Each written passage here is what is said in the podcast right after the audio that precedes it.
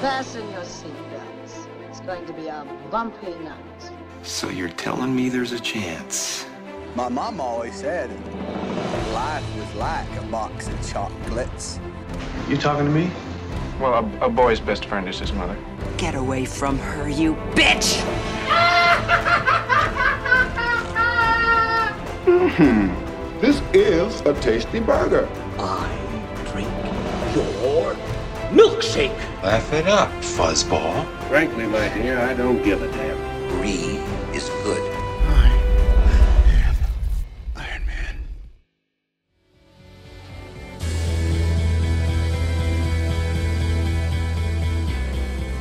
Bienvenidas y bienvenidos a otro episodio más del mejor podcast de cine que hay en todos los medios hoy día, el Throwback Podcast de Cine Express.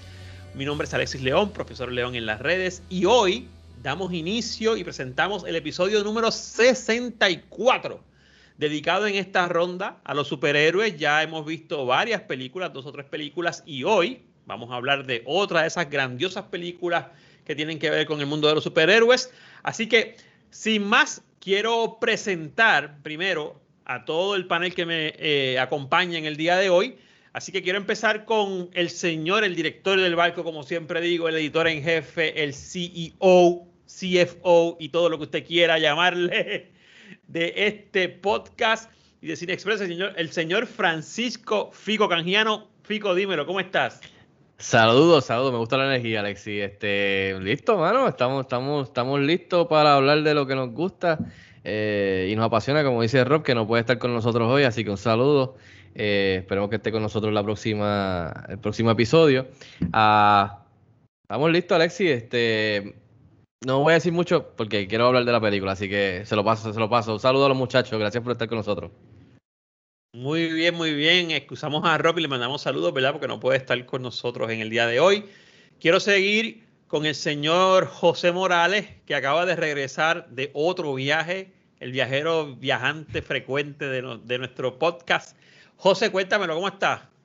Saludos, damas y caballeros, a todos los que nos están escuchando y a mis compañeros. Encantado de estar aquí de nuevo con ustedes, mis amigos, y listo para discutir esta tremenda película.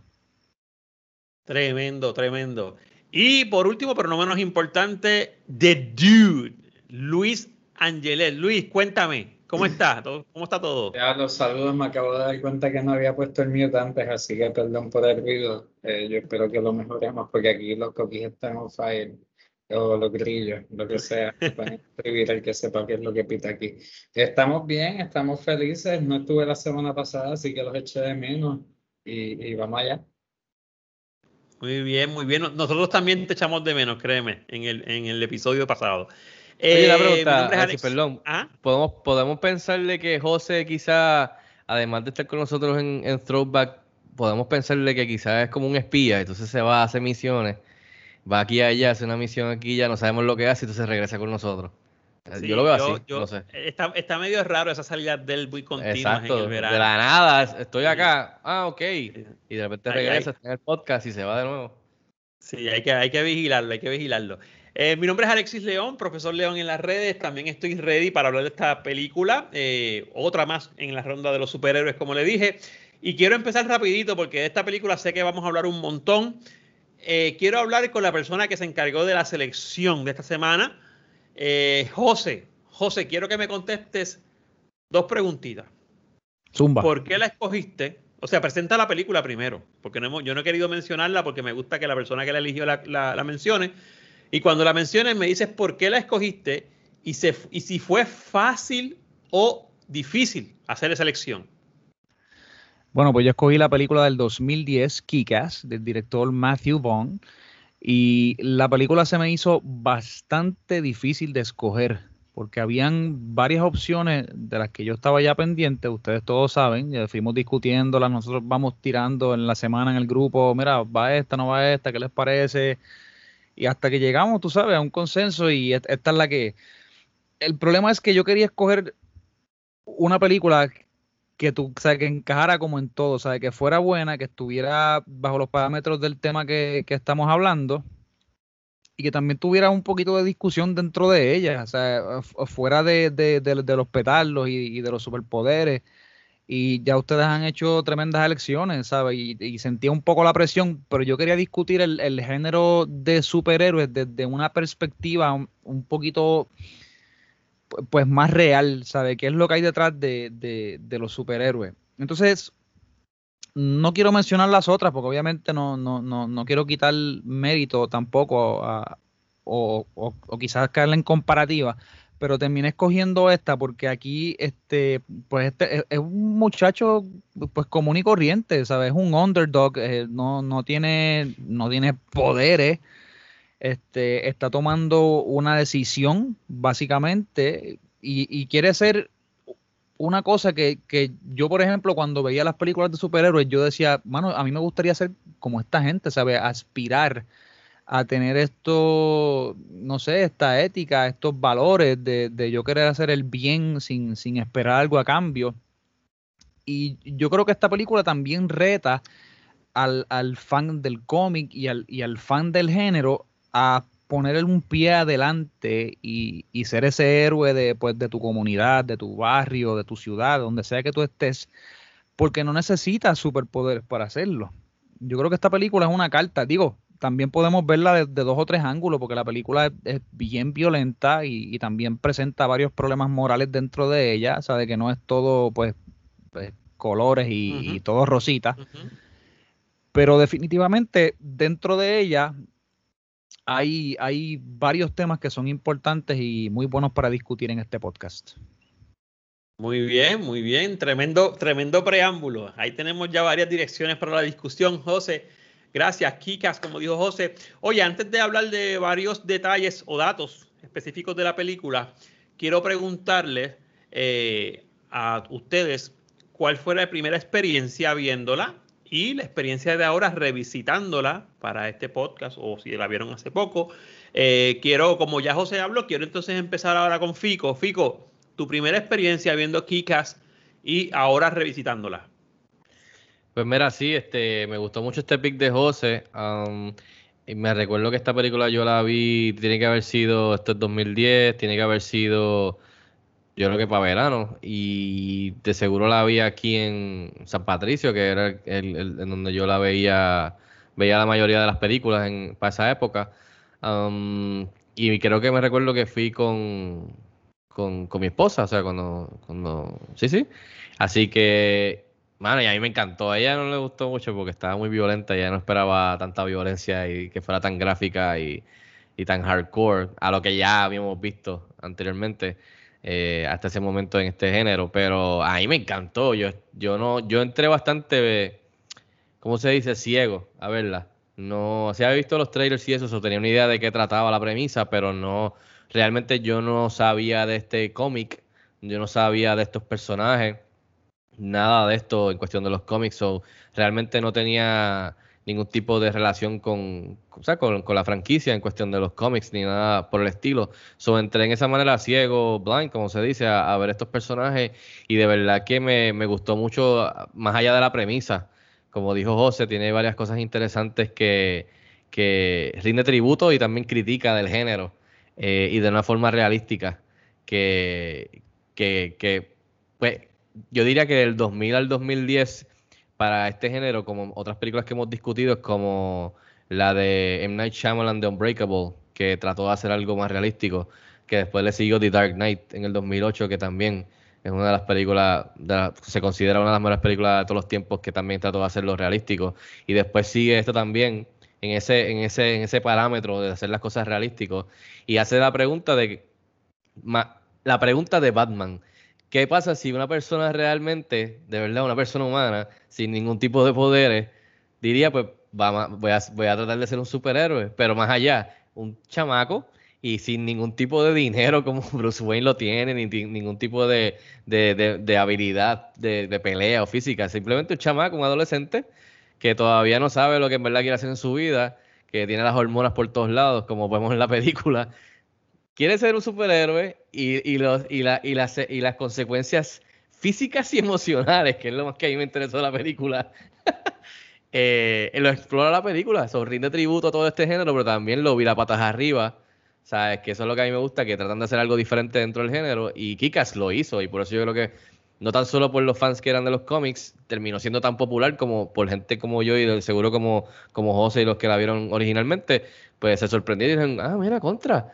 este, esto está chévere, hermano, estuvo mucho mejor de lo que yo esperaba, así que la he visto múltiples veces, me compré la película después en, en DVD, en Blu-ray, me gustó mucho, estaba loco que saliera la segunda, que de eso lo hablaremos después, este, la, la secuela. Y, y, y, para ser honesto, siempre me quedé esperando una tercera, porque a la segunda no está igual de buena que la primera. Y, y, eso que tiene a Jim Carrey, que es de mis actores favoritos, y a mí no me molestó esa película, estuvo chévere, pero me quedé siempre esperando la tercera. Pero en resumidas, cuando la vi, perdón Alexis que me tardé en explicando todo esto, cuando la vi originalmente en el cine me gustó un montón y después viéndola en estos días me sigue gustando un montón y creo que tiene mucho mérito que la discutamos en, en, el podcast porque de verdad que no tan solo yo sé que nosotros somos fans nuevos o viejos, pero yo sé que los que nos están escuchando también en algún momento han visto esta película y, y les gusta mucho también. Y el elenco está buenísimo también.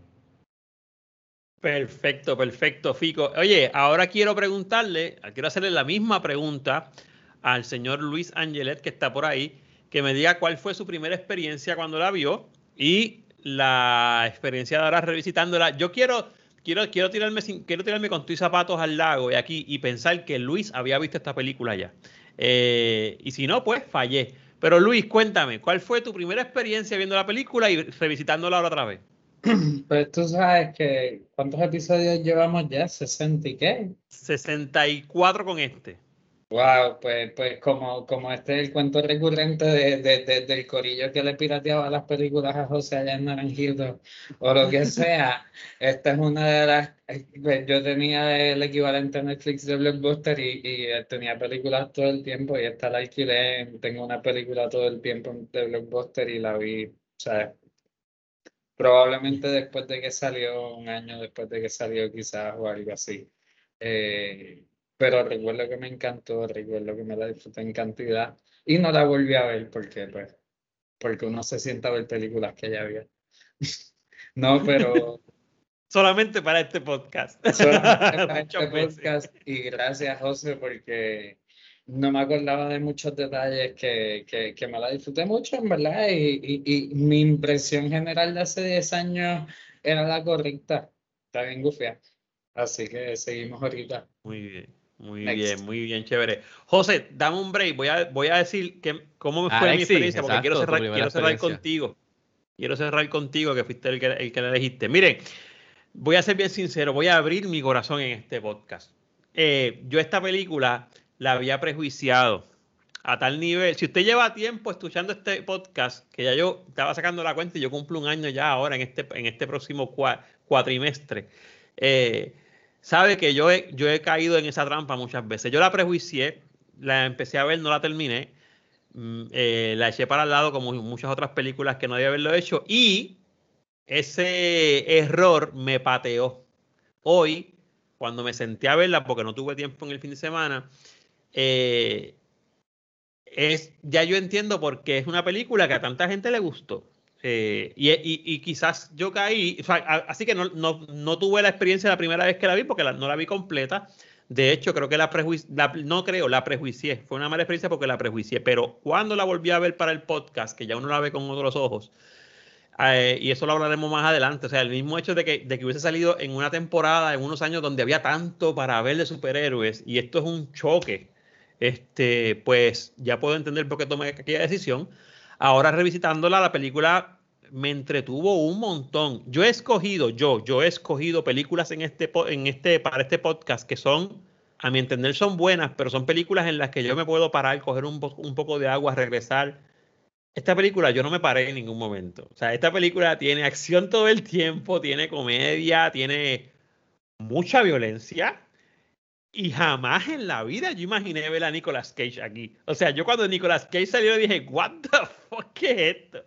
So, esa fue mi experiencia revisitándola. Es una película que, no sé si la, no, digo, podría volverla a ver, pero realmente cuando la vea que la están dando, probablemente me siente y le dé una chequeadita otra vez porque es una película entretenida.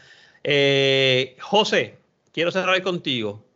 Tu primera experiencia, ¿cuándo fue que la viste por primera vez? Y ahora revisitándola, eh, en este, en este momento. Y con eso mismo vamos a, entonces a los datos después. Bueno, pues yo la vi en el cine, yo creo que yo estaba en la universidad para ese tiempo, la vi en el cine, este, y es como lo que, lo que había dicho Fico, ¿sabes? Estaba ese movimiento, como también tú dijiste, este, el 2008, también, también salió, también salió Iron Man, ¿sabes? Por el del 2008 fue, ¿verdad? Si no me equivoco, ¿sabes? Yo recuerdo que la 2008 y la vi por en, salir en este sí, en Plaza Carolina, y yo seguí viendo pues películas por ahí para abajo, mano, y, y esta fue una de esas películas, como tú bien dijiste, que, que fue un choque bien grande, ¿sabes? Una crítica y, y una invitación, y la verdad yo me la disfruto un montón, mano. Y oye, sale Nicolas Cage, brother, como tú acabas de decir, ¿sabes? Nada más por esa parte, yo creo que esa fue una de las invitaciones más grandes que yo tuve para ver esta película. Entonces, de verdad, a mí me voló la cabeza cuando salió. Entonces, para este podcast, yo la revisité, la revisité, mano, me la, me la- bajé, la bajé en este, en Hulu y la vi en el avión. Después la vi en el hotel otra vez y la, y la vi hoy otra vez para, para el podcast, ¿sabes? La vi tres veces, brother. Este, la película, la película está bien buena, mano. Me gusta mucho, de verdad. Y es como tú dices, es una película bien entretenida. O sea, si, si quizás yo fuera a decir al- al- alguna queja de ella, que quizás estoy aquí sin base y fundamento, porque la película, la premisa de la película, ¿sabes? Es que es una película violenta, una película R, ¿sabes? Y es precisamente eso, ¿sabes? Que quizás a veces yo quisiera ponerle esta película a mis hijos, pero todavía quizás no es el momento porque está demasiado. Pero está llena de un montón de momentos que uno como, como joven y como adulto se puede identificar, ¿sabes? Porque no tan solo está haciendo la crítica de, tantos ángulos, ¿sabes? De la familia que tiene dinero, del chamaquito awkward, del underdog, del papá lastimado, ¿sabes? De, cómo él está también criando a esta niña. Brother, son tantas cosas que están dentro de ella que de verdad la película es, es- es tanto y tanto material que de verdad es ridículo. Así que nada, vamos a comenzar con esto, vamos a ponerla en la mesa y vamos a tirarla para arriba y para abajo. Eh, miren, ustedes no están viendo las caras de nosotros porque lo están escuchando. De hecho, aprovecho para decirles que se suscriban al podcast desde Spotify, Apple Podcast, donde quiera, aprendan las notificaciones para buscarlo. Y sigan todo lo que estamos haciendo porque estamos haciendo muchas cosas. Fico está subiendo mucho material también con el equipo. Mira, y veo a Fico riéndose porque José dice que la vio en el avión, que la vio en el viaje. El hombre fue al cine en el viaje también. O sea, este man saca tiempo de donde no hay y después dicen que yo soy el que hago muchas cosas. O sea, increíblemente. Mira, Kikas estrenó un 16 de abril del 2010, eh, 117 minutos en la duración, dirigida por Matthew Vaughn, escrita por Jane Goldman y Matthew Vaughn, basada en el cómic Kikas de Mark Miller y John Romita Jr., distribuida por Lionsgate. La trama sigue a un adolescente ordinario que, inspirado por los cómics, decide convertirse en un superhéroe. Eso está bien interesante porque lo vamos a discutir ya mismo. Pero termina enredándose en algo mucho más grande y serio que él mismo. El elenco incluye, entre otros, a Aaron Johnson, Christopher Mintz-Plasse, Chloe Grace Moretz, Mark Strong y Nicolas Cage. La música, John Murphy, Henry Jackman, Marius De Vries e Ilian Eshkeri. La fotografía de Ben Davis, la edición de Pietro Scalia, John Harris, Eddie Hamilton. Un presupuesto de 28 a 30 millones aproximadamente, una taquilla de 96.2 millones. Y usted dirá, contra, pues a lo mejor triplicó, qué sé yo, pero ya mismo le voy a dar un dato que puede explicar mucho de esto. Entre los logros, entre los logros y elogios, debo decir, 76% fresh en Rotten Tomatoes y fue una de las cosas que yo busqué cuando terminé de ver la película para ver cómo la gente la había, eh, también había hecho el critic. Fue de las películas más pirateadas del 2010 y quiero que eso lo tomemos en la mesa redonda, en la mesa virtual, porque eso explica quizás por qué mucha gente, eso, no se incluye dentro del costo de la taquilla, obviamente, pero mucha gente sí la vio. Eh, 11.4 millones de veces pirateadas, producción veces pirateada, 11 11.4 millones, es lo que dice el, el- el dato ahí, producción me está verificando. Así, así mismo es. Así mismo, así mismo Segundo- es. Segundo, segundo porque detrás. detrás. de nada más y nada menos que Avatar. Genial. Wow. Tremendo. Este, digo, no es que estemos apoyando la piratería, es tremendo el No, no, dato, un obviamente. Este podcast jamás y impresionante. nunca. ¿Cómo es, Luis? Que es ¿Qué un me dice Luis? impresionante, aunque sea Exacto, sí. negati- es negativo, pero, pero significa que a la gente le gusta. Sí, claro que sí. CinemaScore le dio una, una, nota de B. Peter Bradshaw de Guardian le dio 5 de 5. Chris Hewitt de Empire le dio 5 de 5. Owen Gliberman de EW le dio B, una B más. Nominada a dos premios Critics Choice Award, nominada a seis premios Empire, ganó dos. Ganó dos premios MTV Movie, Movie Awards. Y les tengo que decir que cuando yo veía esta película, yo pensé mucho en MTV, ese vibe así.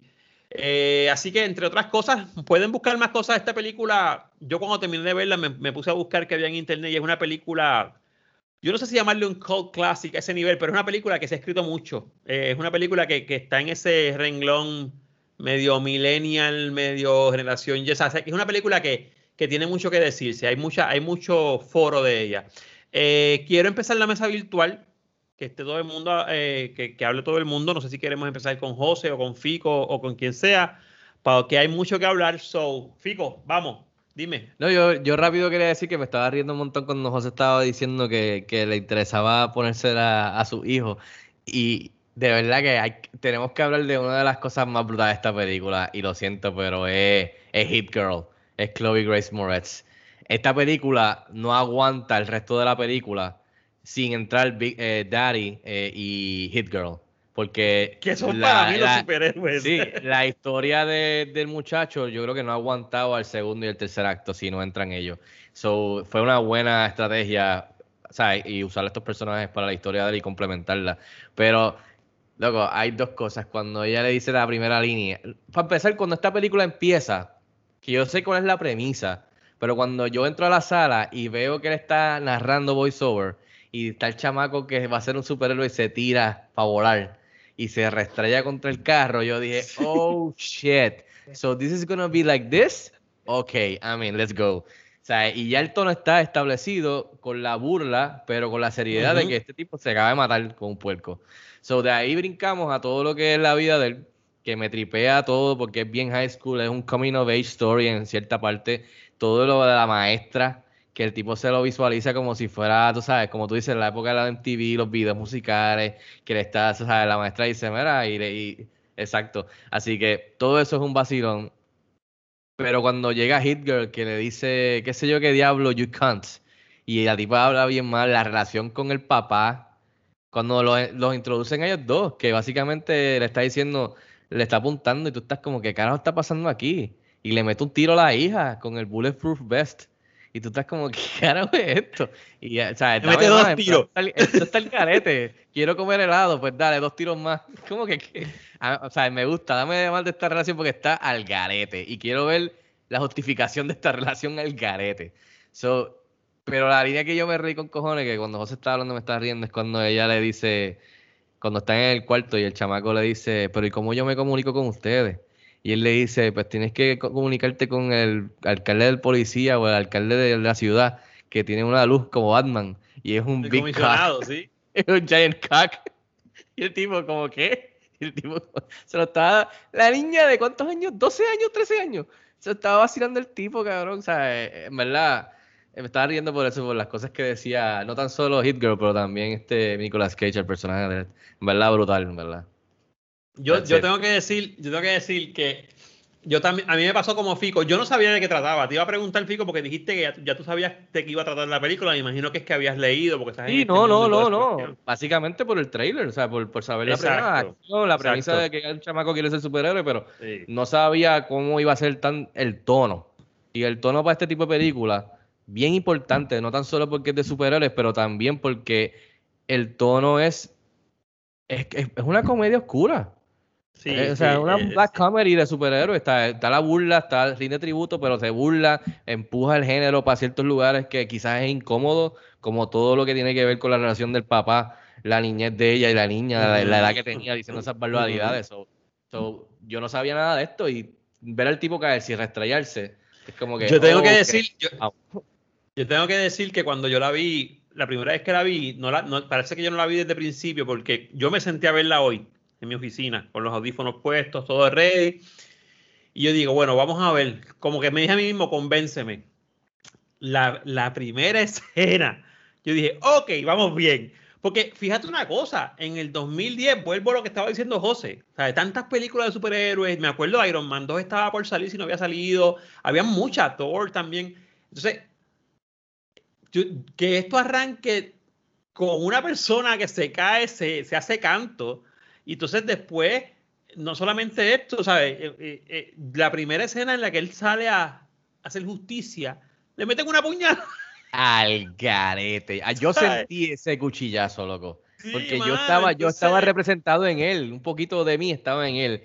Y cuando vi como le dan la gatimba, yo dije, ok, ahí está la razón porque nadie, nadie ha tratado de hacer esto, porque eso es lo que te va a pasar en la calle. Le dan una salsa, entonces es como tú dices, yo digo, wow, pero entonces no se va a poner, no, no, queda tiempo en la película para que se ponga a entrenar. Cuando viene entonces la chica con el papá, yo digo, ah, ok, por aquí va la cosa.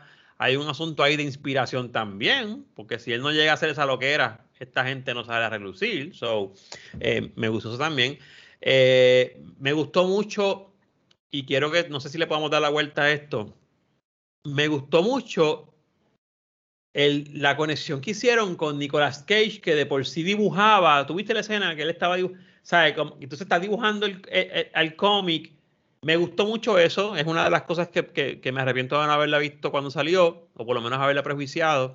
Eh, pero definitivamente lo, lo, más que me gustó de esta película, José, yo no sé si llamarlo sátira, aunque tiene un poquito de sátira de, de superhéroes, pero sobre todo a Batman. Pero pero el absurdo, me gustó mucho el absurdo, o sea, que el superhéroe coja cantazo, que, que, que el superhéroe eh, jugaron con este gimmick de que se hace pasar por gay para, para por lo menos estar con su mejor amiga, este, o sea, con la muchacha que le gustaba. Tiene, tiene casi de todo, brother. Tiene casi de todo. La mente, yo, yo siempre estuve pensando mientras la veía, y con esto termino, en la mente del que la hizo, la película. O sea, él, él, dijo, voy a hacer una película de superhéroes, pero que no es un superhéroe porque no tiene poderes. Pero ¿qué le voy a meter a la película? Le voy a meter una trama, le voy a meter familia, le voy a meter violencia, le voy a meter absurdo, le voy a meter venganza, le voy a meter muerte porque el papá muere, ¿sabe? Este, y, y en ese sentido, de hecho, yo no sé si, quizás en estos tiempos donde todo el mundo se queja de, de todo, una nena por ahí matando a esa edad, no sé si, si, si hubiese sido bien visto. So, esa película, me gustó mucho la película porque es como una combinación de muchas cosas. Esta película tiene una combinación de muchas cosas. José o Luis, cuéntame. Mano, como mezcla el tema también de, de las redes sociales, porque él básicamente lo descubrieron cuando entonces esta gente lo graba, sabe que él está defendiendo a un tipo que no sabe ni qué carajo hizo, si el tipo acababa de asaltar a alguien o había hecho algo malo y le están dando una pela. Exacto. Exacto. Pero él básicamente, ¿sabe? Él vio que eran tres contra uno y dijo, espérate, tengo que hacer algo. ¿Sabe? El chamaco literalmente se, se, iba por ahí caminando.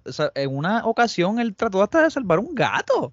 Esa, así empezó yo, así empezó, salvando el gato. ¿Sabe? Que a, mí, a mí me gusta, a mí me gusta la actitud del chamaco, ¿me entiendes? ¿Sabes? Porque el chamaco es como volvemos, el chamaco no, tú dijiste, no tiene tiempo de entrenar, ¿sabes? El chamaco no es un tipo musculoso, ¿sabes? No es, no, es atlético, es lo que quiero decir, ¿sabes? No, no tiene ninguna habilidad en particular, ¿sabes? Que lo separe de, de sus otros compañeros, porque por ejemplo, en todas las películas que vemos de superhéroe, el superhéroe casi siempre es apuesto, es fuerte, es atlético, es sumamente inteligente, ¿sabes? Es alguien que se separa de los otros en todas las áreas. Tú estás diciendo algo que los amigos de él le dicen a él en la película. Claro, está brutal. Los, muchos de ellos específicamente pues en, Marvel y en DC pues se caen en algún sitio o alguna cosa los pica y entonces obtienen superpoderes. ¿Sabes? que en este caso no son no es un superhéroe, en este caso es un, un héroe, como le dice el amigo, ¿sabes? Que y precisamente por eso nadie se atreve a convertirse en un héroe por la clase de, de puñalada que le dan al principio, que es una cosa que, mano, yo no, yo no pude evitar reírme, ¿sabes? Porque es como que, ¿sabes? es que, es que, eh, sí, eh, ¿sabes? pero a la misma vez me dio pena, ¿sabes? Porque le dan el cantazo, después se le joden, ¿sabes? Los terminales nerviosos, tiene un montón de placas metálicas en su cuerpo. En sí, José, exacto, que en sí entonces se convierte un poco en super, en esa habilidad como, como Wolverine, exacto. Creo que toma un poquito de, Darkman en, en, este sentido, porque Darkman cuando se quema también se le dañan los terminales y él como que no puede sentir este el dolor. Pero en una parte, ¿sabes? Est- esta parte a mí me encantó mucho. Es cuando él se está limpiando para irse con Hit Girl, que ella le da como el discurso, entonces se van a ir, bla, bla, bla. Ujú, ujú.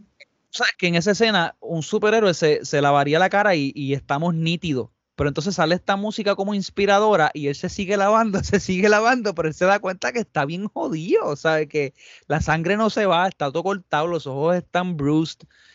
Literalmente, loco, te tienes que poner la máscara otra vez y te tienes que ir a pelear, ¿sabes? Yo me estoy imaginando, porque esto es una cosa que quizás todo el mundo se la pregunta, pero nadie lo dice, eh, ¿sabes? En la cabeza de uno, y es cómo carajo un tipo como Batman, por ejemplo, aguantaba tanto golpe y se iba al otro día por ahí a la calle a volver a salvar a la gente.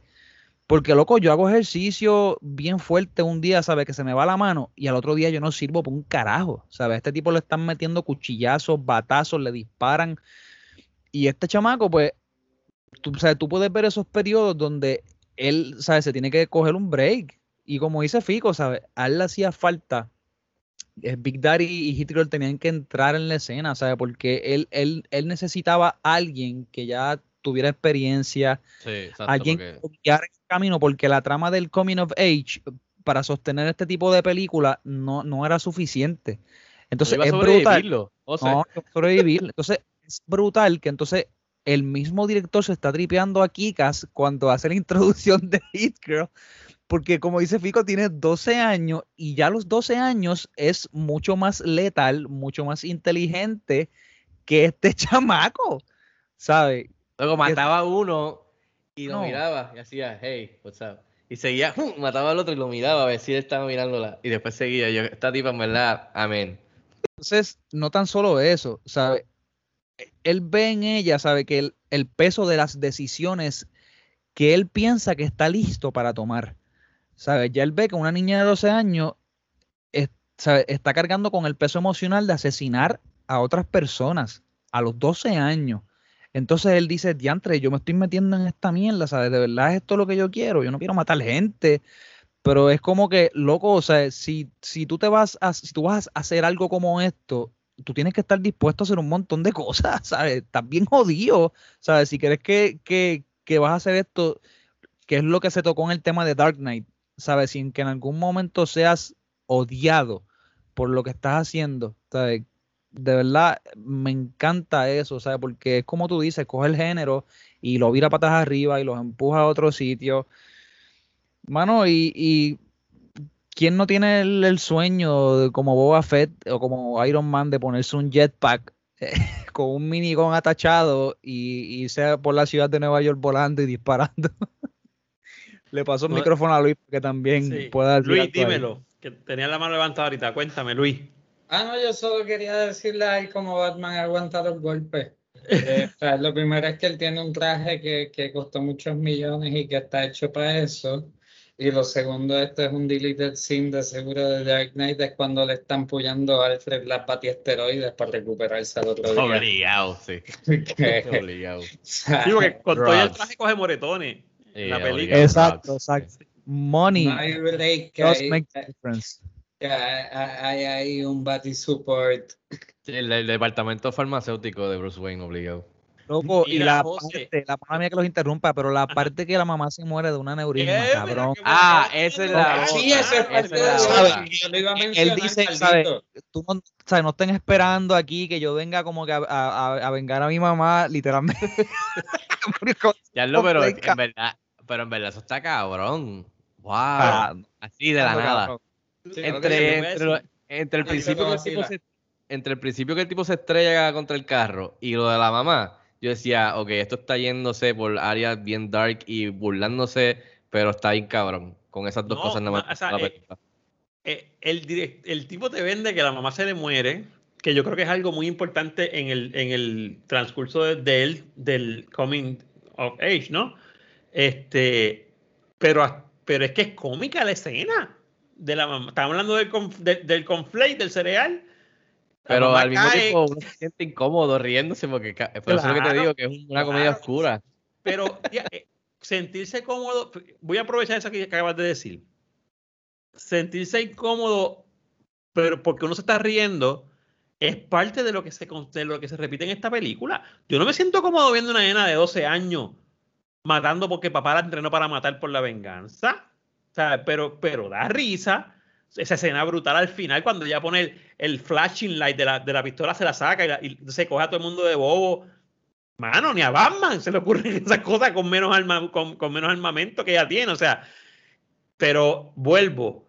Y tampoco me siento cómodo viéndolo cuando lo apuñalan. A mí me dio como que contra, pero el tipo quiere hacer el bien. O sea, y, y le meten una figa, pero en, el estómago, que si no llega a llegar la, la- la ambulancia, el tipo se moría ahí mismo. Entonces, y la cantidad de cantazos que coge eh, el mismo D'Amico, el, el villano, le da, pero por, hasta por dentro del pelo. O sea, y, y es como que toda la película me estoy riendo de la pelea que le están dando el chamaco, me estoy riendo, no debería reírme, pero me estoy riendo porque la película es eso, la película es como que como que un en serio, como que un absurdo. Este lo que sí, una de las cosas que más me gustó y lo tengo apuntado aquí es Mano, el tipo pas no, todos los superhéroes se guardan. Y, y los que son con, no como Thor, porque todo el mundo sabe que Thor pues no cambia, pero Spider-Man, por ejemplo, tiene su identidad guardada, Batman también, Superman también. Este tipo camina con su traje por la calle de día. O sea, y, Y quiero- tiene un blog. eh, es- y tiene un y tiene un Que me MySpace. MySpace, que yo viéndola hoy me sentí viejo con cojones cuando Sí. dijo lo de MySpace. Exacto. Y dije, wow, MySpace. MySpace. Y, y hay un elemento que yo apunté, José, y yo no sé si tú lo tenías también apuntado, me imagino que sí. Este chamaco es bien inocente, mano. Este chamaco es bien inocente. Eh, yo sé que pueden pensar que es un nerd, que no sé, nunca Que sabemos. él que- dijo que era una de las recetas para hacer lo que hizo. Exacto, pero él es bien inocente en el sentido de que él es, de que él no espera la malicia de la gente. Eso es una de las cosas que yo apunté, porque pues le juegan en contra muchas veces, pero a- yo creo que eso sirvió para que hubiera tanta empatía con, con esta muchacha, con la nena y el papá, y Nicolas Cage con él. O sea, que, que, que, que en la famosa escena donde lo traicionan con el hijo del villano, es porque, porque Nicolas Cage los deja entrar a la, a- a- la sala donde están con las computadoras. O sea, que esa, esa cuestión de la inocencia del, del- del niño conectada a la escena donde muere la mamá al principio de la película. Porque, digo, no me quiero poner muy profundo, pero si la mamá de este muchacho no llega a morir, probablemente él hubiese tenido otra dirección. Porque entonces se cría con un papá que trabaja por las noches, ta, ta, ta. So, la inocencia constantemente es un, es un elemento que estamos viendo que se mantiene incluso hasta el final. Hasta el final. So, no sé si José ibas a decir algo. Cuéntame. Bueno, no, es, que ahí encontré como un paralelo con, con, con Spider-Man, que se ve mucho en esa área, pues obviamente pues, es, con el tío y, y, y demás. Pero entonces él se gufió, ¿sabe? Lo de con gran poder pues viene la, la gran responsabilidad. Y la realidad es que es- con poder o sin poder, ¿sabes? Tienes que aceptar esa responsabilidad si quieres hacer lo que quieres hacer. ¿Sabes? Que, que yo, yo creo que también la película, ¿sabes?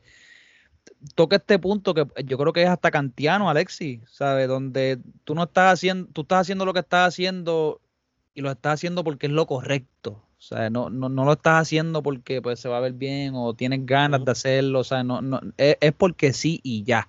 Digo, hasta cierto punto, porque eh, eh, cuando entramos al tema de la venganza, o sea, yo, está- eso está cruzando muchas líneas y se puede discutir, ¿sabes? Y, y- y tienen que haber puntos a favor y puntos en contra, y si seguimos aquí no paramos. Pero el hecho de que se toque esto, ¿sabes? De que la parte de la responsabilidad me gusta mucho también y está bien presente dentro de la película. ¿Sabes? No, no, no esperes que si te tiras a hacer esto, ¿sabes? Te tienes que hacer responsable por las consecuencias de todo lo que va a ocurrir, sean buenas o sean malas. Exactamente, exactamente. Yo, yo pienso que, eh, digo, voy a poner un paréntesis aquí, no sé si alguien va a hablar, pero yo, yo pienso incluso que, aunque él siempre dice que, mira, ¿por qué una persona regular no puede ser un superhéroe? Que ahí es que los amigos le cuestionan, es que tú no tienes ningún poder. Entonces él dice, no, pero Batman no tiene un poder. Y, y, le contestan lo mismo que todos nosotros contestamos con, cuando nos hablan de Batman, que es que el poder son los chavos que tiene. ¿Sabes? Pero yo me quedé pensando y decía, bueno, ¿por qué este, por qué este chamaco está haciendo esto? Si no me presentan una ciudad como gótica, por ejemplo, que yo la veo que está súper, súper, eh, eh, ¿cómo se llama? Demacrada socialmente. Es una ciudad normal donde hay cosas normales que pasan. ¿Por qué él quiere ser superhéroe? ¿Qué es lo que está buscando? Y ahí el asunto que hablaba Fico del coming of age, ¿sabes? Como que también es buscar su identidad. no, no estar en el mismo sitio, donde los amigos, y me, me parece muy bien como trabajaron a los amigos, tratan de alarlo todo el tiempo, como que tú no perteneces allá, quédate acá, qué sé yo. Y eso me gustó mucho también. Pero él, él lucha contra eso, se manda a buscar un traje, maybe por Amazon, no sé, porque no recuerdo si se ve o no se ve dónde lo manda a buscar, pero lo manda a buscar por, por internet, el traje le llega en una caja. Lo primero que yo pensé, yo dije, este pendejo no sabe que esos trajes probablemente lo compra todo el mundo, ¿sabes? No, no tenemos ni siquiera la, lo brutal de que se haga el traje el mismo como Spider-Man o, o, como Batman. Y, es, y eso es parte de la sátira. El tipo se compró un traje por internet.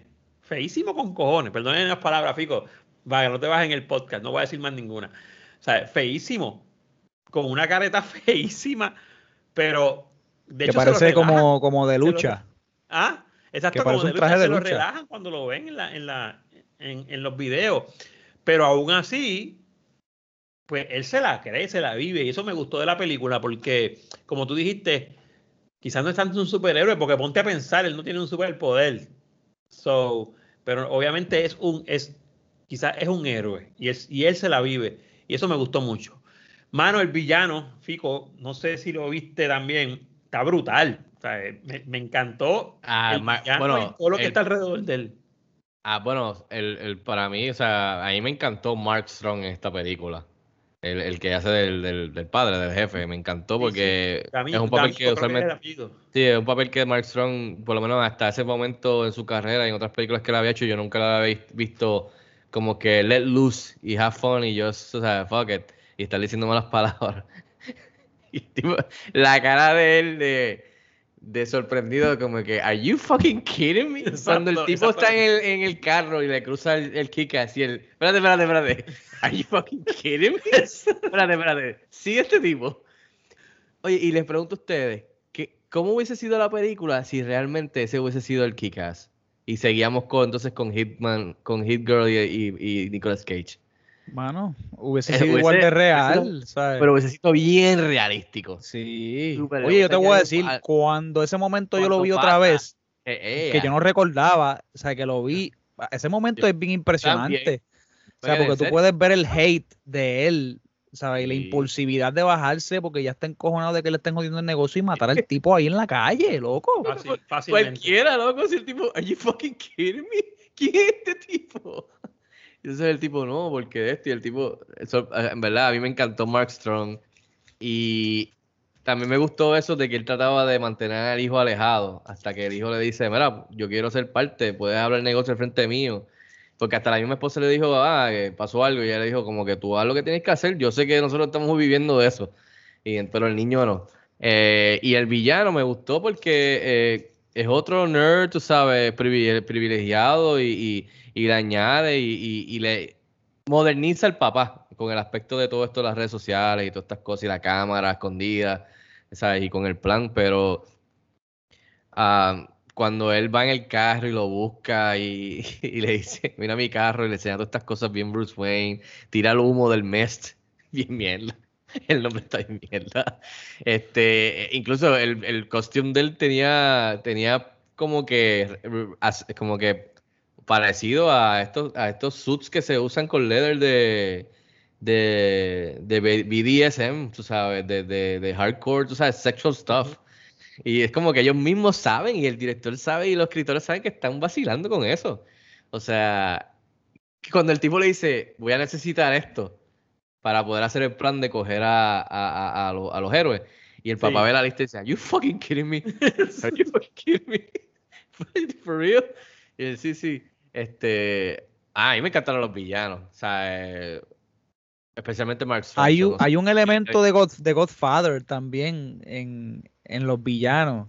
¿Sabes? De, de, digo, quizás a la inversa, ¿verdad? Pero de, de este muchacho que, que en Godfather al revés, ¿verdad? Pero termina siendo parte de. Y acá también vemos como el chamaco también termina llenando, ¿verdad? El, el, el papel de su padre y al final, pues, me imagino que, pues, pues, lo que todos sabemos, se convierte en una película luego también de venganza.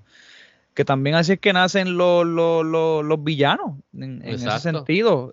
Mark Strong hizo un papel aquí bien parecido al, al que hizo también en Shazam. Exacto, también, sí. ¿Sabe? Que, y, y a Mark Strong le queda muy, muy bien. Y ese momento que vimos allí fue un momento bien, fue un momento bien taxi driver, hermano, bien Travis Bickle, ¿sabes? Cuando Bueno, que el, el- el- chofer lo tiene que aguantar porque él iba a seguir. Le dice, mira, loco, estamos en público, aguántate, ¿qué pasa? El amigo también se lo dice, ¿qué está pasando contigo? ¿Estás, estás metiéndote coca de nuevo? ¿Estás off the rails? ¿Me estás asustando? ¿Tú eres el, el jefe aquí? Hasta la- el pana se lo dice. So, me gusta porque es un papel, por lo menos hasta ese momento, es un papel que yo no había visto Mark Strong, que venía de películas más de Shakespeare y más, tú sabes, más, más derecho. Aquí el tipo estaba letting loose.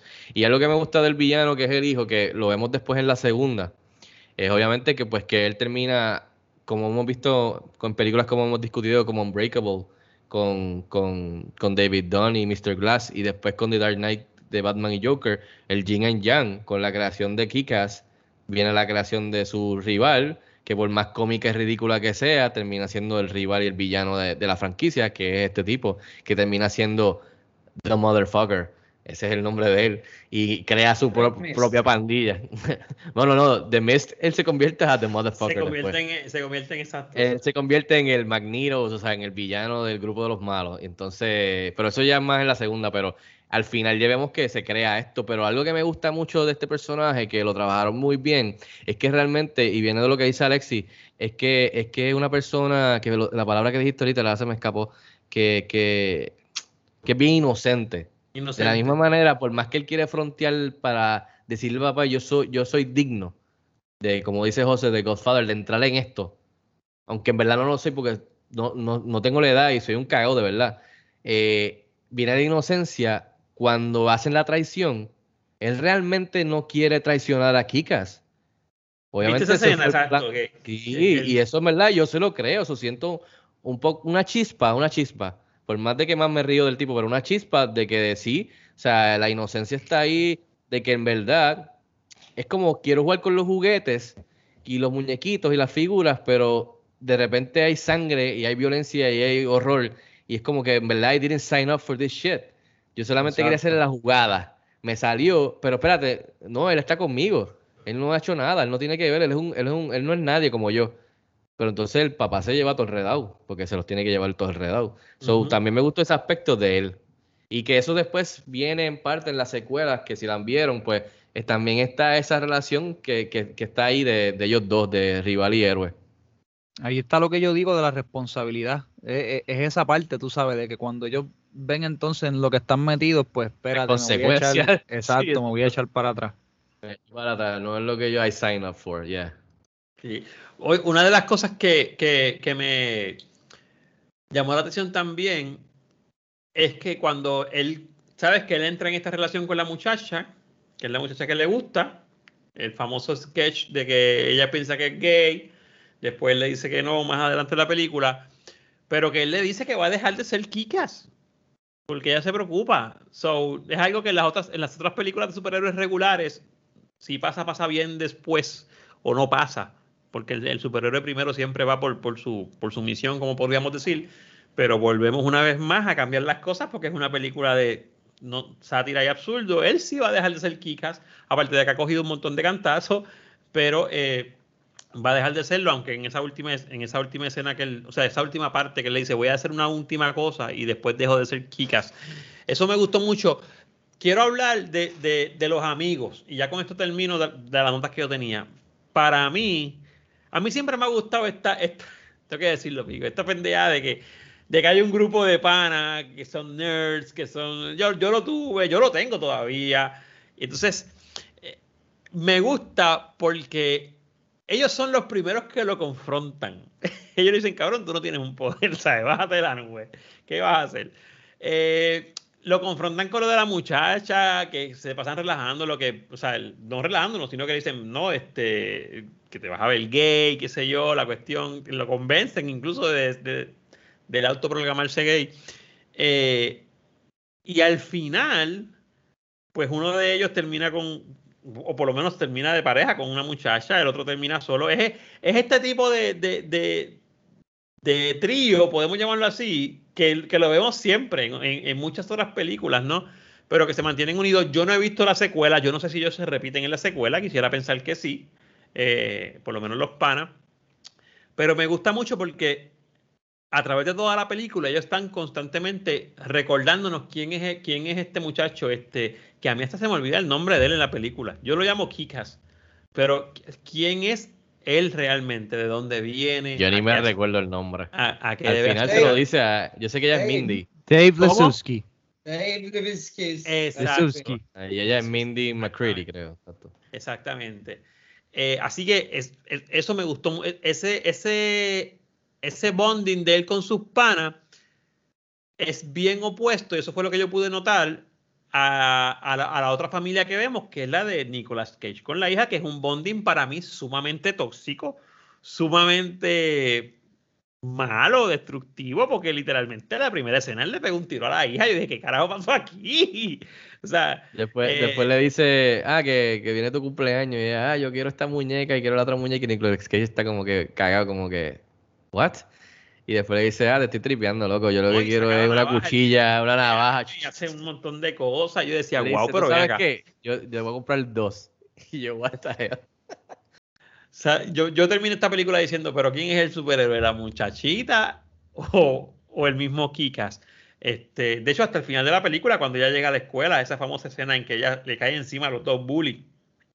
Muy buena. So, tengo que decir que dentro de las cosas que, que, que no me siento mal, porque son cosas que uno hace quizás sin saberlo, pero yo la prejuicié por, yo la prejuicié por lo mismo que terminó gustándome. Porque en aquel momento la prejuicié porque era muy, ay, por favor, demasiado exagerado, no estoy para eso ahora. Y precisamente eso fue lo mismo que me gustó ahora. Yo no sé si José, eh, cuando estuvo en el proceso este de escoger la película, porque él tenía unas cuantas, quizás pensó en eso mismo, porque es una película bien distinta. Porque vamos a ver, vamos a pasar revista. Dark Knight, Unbreakable. Después vino la que yo escogí de, de, de Hellboy. Son tres películas de superhéroes, aunque Unbreakable se parece hasta mucho porque ellos no saben, por lo menos Unbreakable no sabía que era un superhéroe.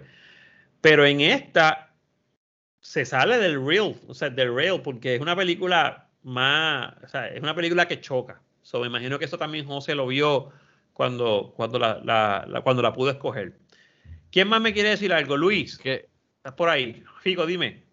Ah, antes de que Luis lo coja, quería mencionar rápido, antes que, de que se lo pase a Luis, que, que para que tú veas que cuando un guion es- está bien sharp y bien tight y está bien bueno, eh, con el diálogo y con todo, y de la manera que te presenta las cosas en, en- en el ritmo y en la estructura que te presenta las cosas, dos cosas bien importantes donde rellenan para que entonces tú le cojas cariño quizás o empatía a las motivaciones de Hitman y al papá, que es cuando te hacen el montaje de los dibujos, que te explican el backstory de lo que pasó con ellos, con el partner de la policía, con el villano y con la niña, y después para que tú veas cómo funciona eso, que aunque ellos no tienen tanto tiempo en pantalla y básicamente no hacen su, su, o sea, cuando llegan a la película, que entran ya, tú sabes, al segundo acto, yo diría yo, cuando hacen su presencia a sentirse, que el, el, el, el impacto que tienen, gracias a de la manera que el director acomodó estas cositas, que cuando llega la escena, que los tienen a ellos amarrados, que ella va a salvarlos,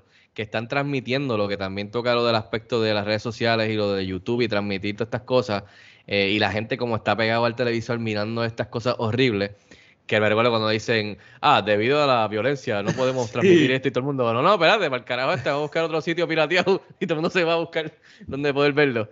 Eh, es, esa escena funciona y oye, yo me recuerdo que en el cine había gente llorando.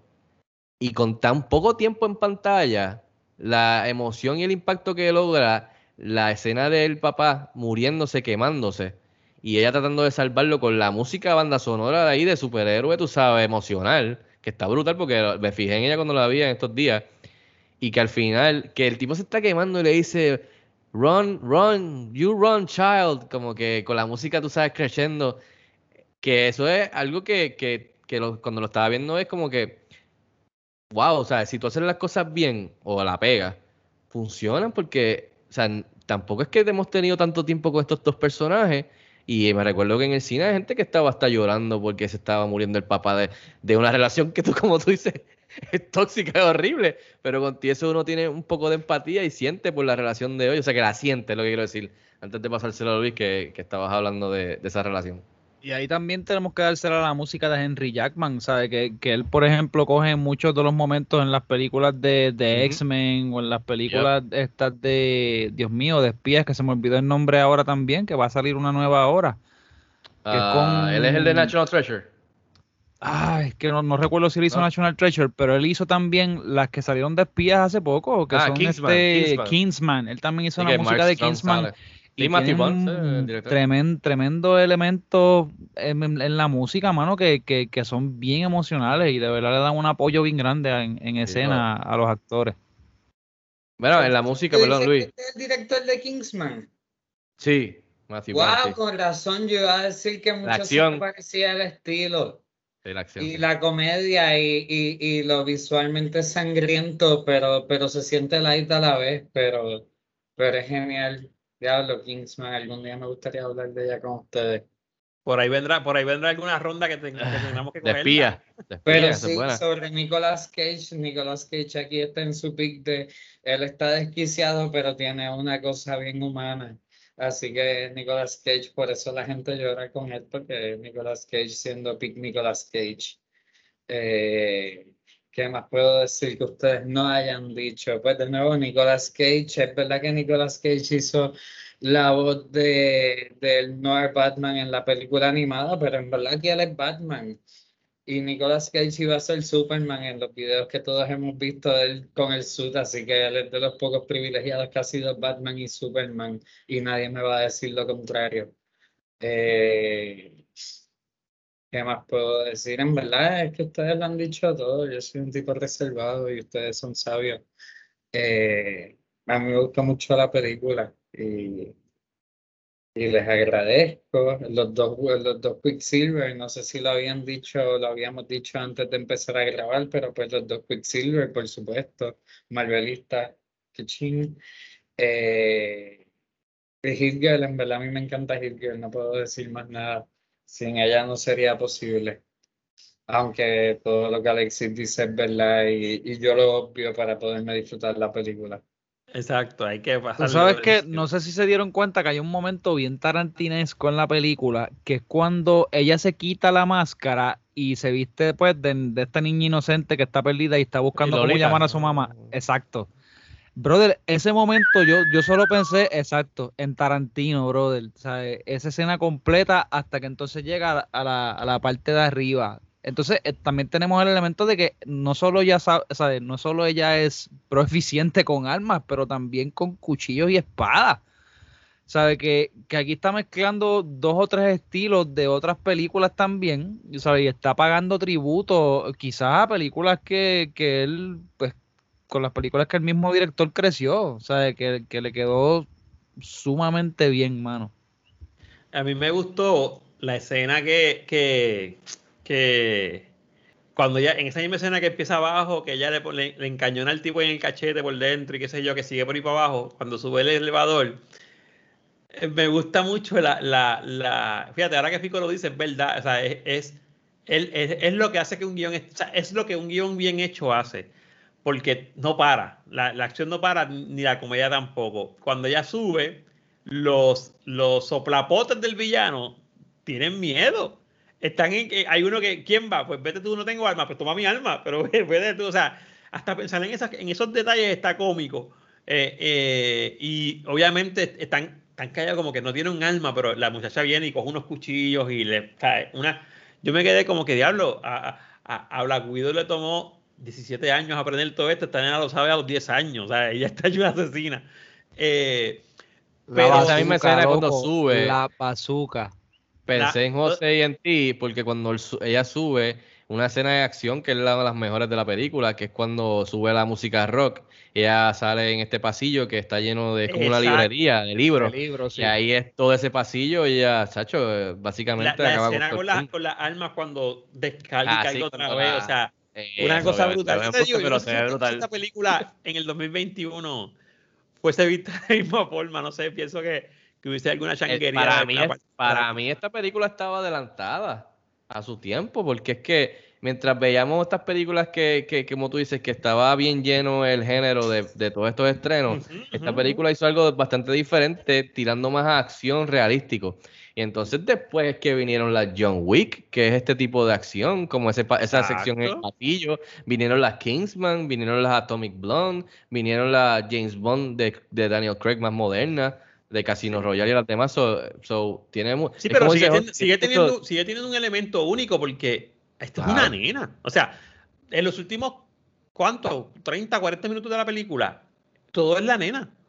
O sea, eh, la nena es la que lo salva. Y, también lo- tuvimos, tuvimos una película así después de ella o no, de una niña que era básicamente una asesina. No sé si era Hannah o algo así. Sí, Ha- sí, sí, algo así, sí, yo creo que es Hannah, tienes razón. Por eso sí. Este, que y- después. y la escena de la bazooka, la escena de la bazooka, brutal. O sea, Esa- tantas- eso tantas fue épico, brother. O sea, Sí. todo el Everything is under todo el control. mundo, Yeah. todo- todos los gamers quieren ver una bazooka en una película dispararse, brother. Eso es cierto. Sí, pero lo mejor es cuando el tipo entra y el tipo le dice, Everything is under control, boss. Y coge la bazooka y el tipo, Everything is under control. Y va a coge la bazooka.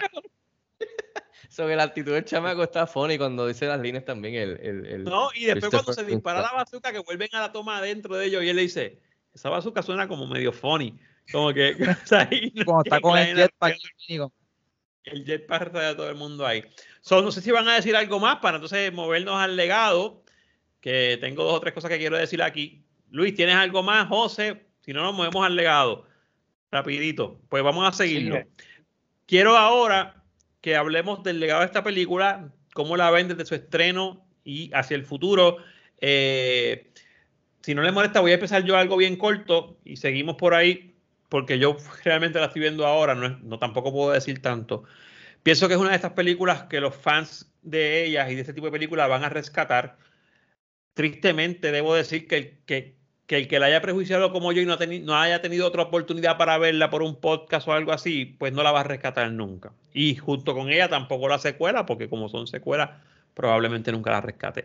Eh, pero este tipo de. Quiero pensar, ahora mismo no me vienen a la mente, pero quiero pensar, como decía Fico, que también inspiró otras, pero también quiero pensar que inspiró otras películas de este tipo de sátira, de absurdo, de, de, de- de joder con lo que hay, como uno dice, de, de coger lo que está, bien, está por ahí y, y- y bromear con eso.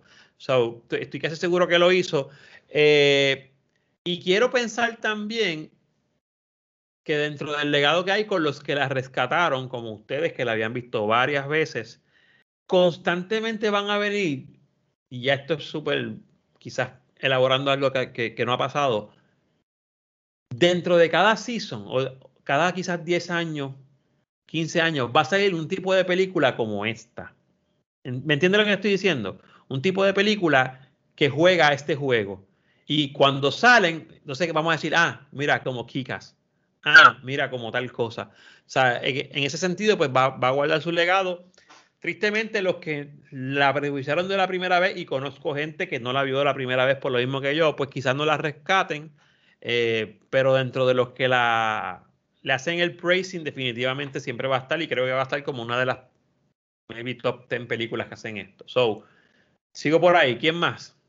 Mano, yo, yo no sé si esta película ya alcanzó este, poder ser identificada como un cult classic. Pero cuando siempre, o sea, cuando siempre yo pienso en este género, yo tengo esa, esa película está en algún punto dentro de mi cerebro y que, que nunca se me sale. Qui- quizás tú tengas razón en, la parte que tú dices, ¿sabes? De- del hecho de que la película sea rescatada por personas que la prejuiciaron quizás cuando entonces se entren en la discusión y, y puedan mirar atrás o estén buscando películas de donde aparece Nicolas Cage, que, que esto se puede dar mucho. Todo el mundo siempre quiere ver cosas así, sí. Así que yo creo que por esa parte, es, es- para mí, en mi opinión, está bastante safe en, en, en esa área. ¿sabes? Don- don- específicamente cuando las personas quieren virar y, y buscar estas cosas, ¿sabes? Que se tripean el género y también, como dice Fico, y lo, lo empujan a otros sitios donde, pues, donde no ha sido llevado. Yo creo que en esa área, pues, está bastante bien. Vamos a ver, ¿quién más? El legado.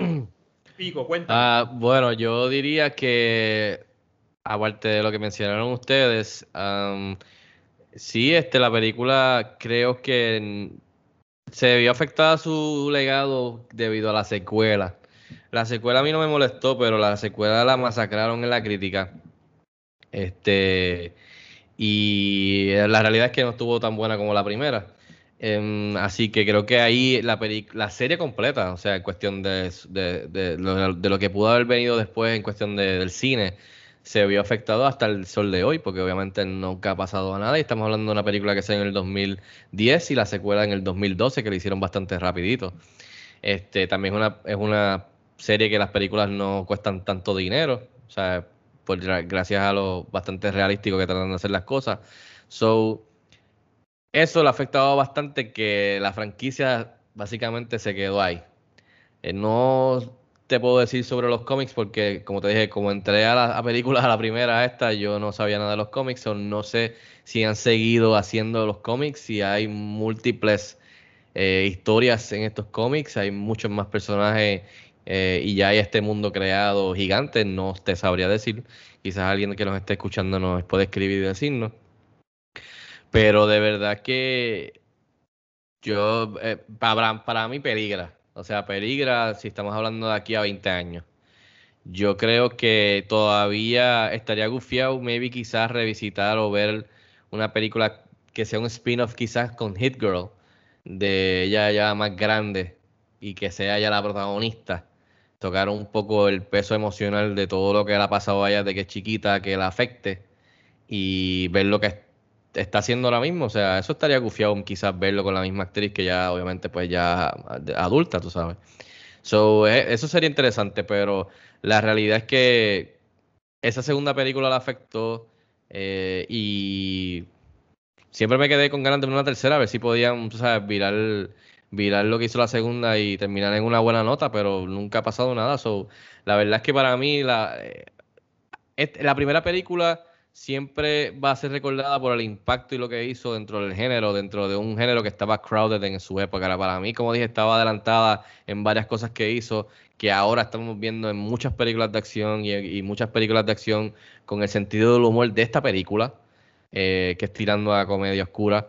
So, eh, y lo que dice José, que después de su estreno, regardless de la segunda, se considera básicamente muchas por los fans como un cult classic, o sea, lo, ven así. Eso, yo no tengo problema con eso. So, quizás puede agarrarse de ese aspecto de cult classic en los próximos 20 años, pero la segunda película no ayudó y que no hayan hecho nada más. Eh, Mark Miller, que escribió la original, eh, ya está haciendo otras cosas, otros superhéroes, otras cosas, pues no, no, no, no se ve muy bien. Así que se lo, se lo paso a la próxima persona.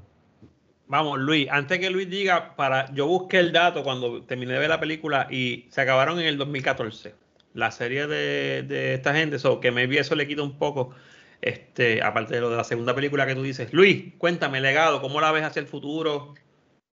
Nada, todo lo que ustedes han dicho de nuevo es muy correcto y pues sí, yo, yo pensaría que quizás ya la película está en su mejor momento si no lo ha pasado, a menos que después de momento o el director Matthew Vaughn se vuelva a hacer cosas bien trascendentales que de momento la gente lo busque, sus cosas más viejas, o ella, Hit Girl, que de momento se pegue de nuevo, porque ella debe ser relativamente joven, más joven que los demás. O sea, ya los Quicksilvers, ellos no, no o sea, van a ser Quicksilvers y no más nada por siempre, pero si ella se pega de nuevo de alguna manera, pues puede, puede ayudar a que la película aguante un poquito, además del concepto de Gold Classic que ustedes discutieron, pero que, que yo pienso que o sea, le faltan un par de años para eso.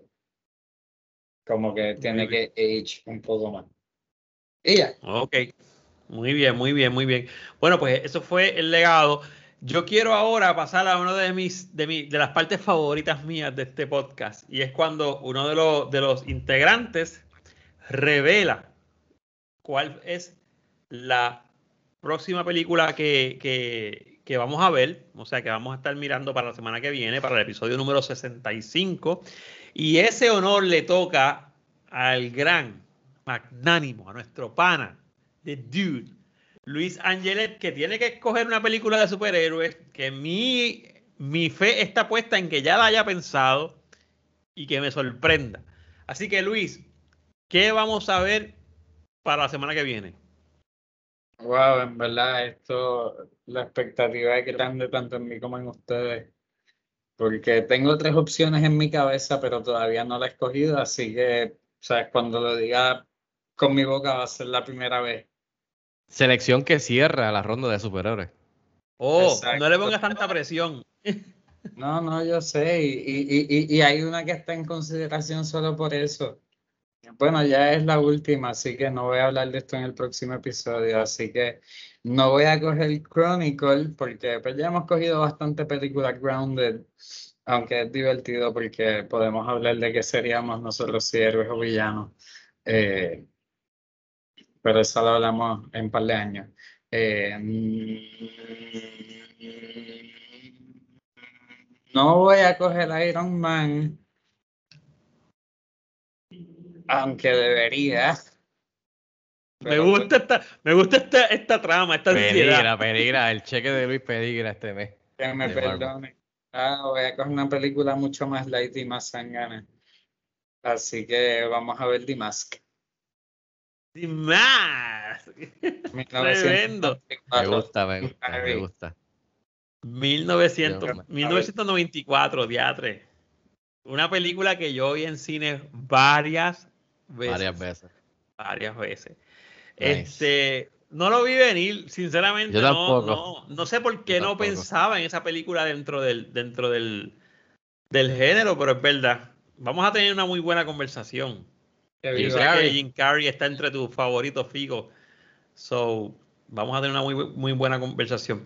Este, no sé si, si tienes ahí dónde se, dónde la tengan, o si alguien tiene. Ah, no he hecho la asignación, en verdad, perdónenme, yo soy el peor en Yo, yo, que- yo, yo voy buscando en lo que. Alexis cierra. Lo estoy buscando aquí, por lo menos encontré que está en streaming en Hulu, para Ah, rentar está en Amazon, fácil. en Google Play también, en Hulu Está- para rentar, Streaming Hulu, ya.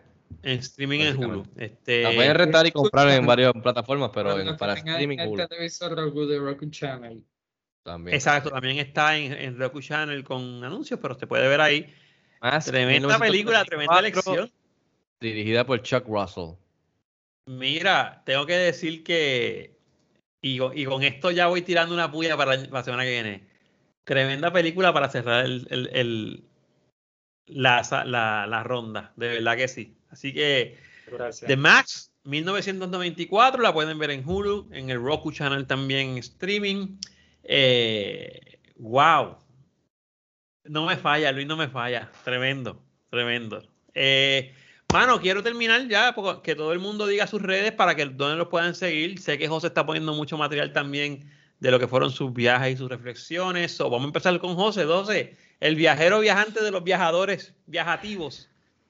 Me ¿Dónde pueden seguir en las redes, eh, Twitter y Instagram bajo Soy José Mora. También tengo unas páginas propiedades ahí, es la novena puerta y un buscador. Así que los Muy estoy bien. esperando por allí, no tengan miedo, me escriben. Muy bien. Luis, The Dude, ¿dónde te encuentra la gente, Lu- Luis? El Twitter Luis Angelet. Tengan miedo. Twitter. Muy bien. Twitter Luis Angelet. Últimamente estoy pasando mucho tiempo en Twitter también. A mí me consiguen como profesor underscore León en Instagram, profesor León en YouTube, videos de humanidades, psicología, filosofía y muchas cosas más. Y siempre cierro con Fico para que de una vez me diga las de la, las de la plataforma del Cine Express también, Fico. Pues mira, a mí me pueden seguir en las redes como Fico Canjiano y obviamente a CineExpress en la página principal cinexpresspr.com y en las redes sociales como CineExpressPR y siempre les exhorto, como dijo Alexi, suscribirse al canal de YouTube para reseñas en video, entrevistas exclusivas y otros videos y más contenido de CineExpress. Eh, así que, y obviamente este podcast en Apple, en Apple Podcast, en Google Play, en Spotify, en Anchor FM. Estamos disponibles, le das subscribe para que cuando haya un episodio nuevo como este, pues nos puedas escuchar y estar al día con nosotros de, las películas que estamos hablando. Muy bien, muy bien. Así que este ha sido todo el episodio número 64 dedicado a Kikas. Nos vamos a ver la semana que viene en otro episodio más del el Throwback Podcast de Cine Express cuando vayamos a hablar de Mask. Sin más, pues nos vemos en el cine.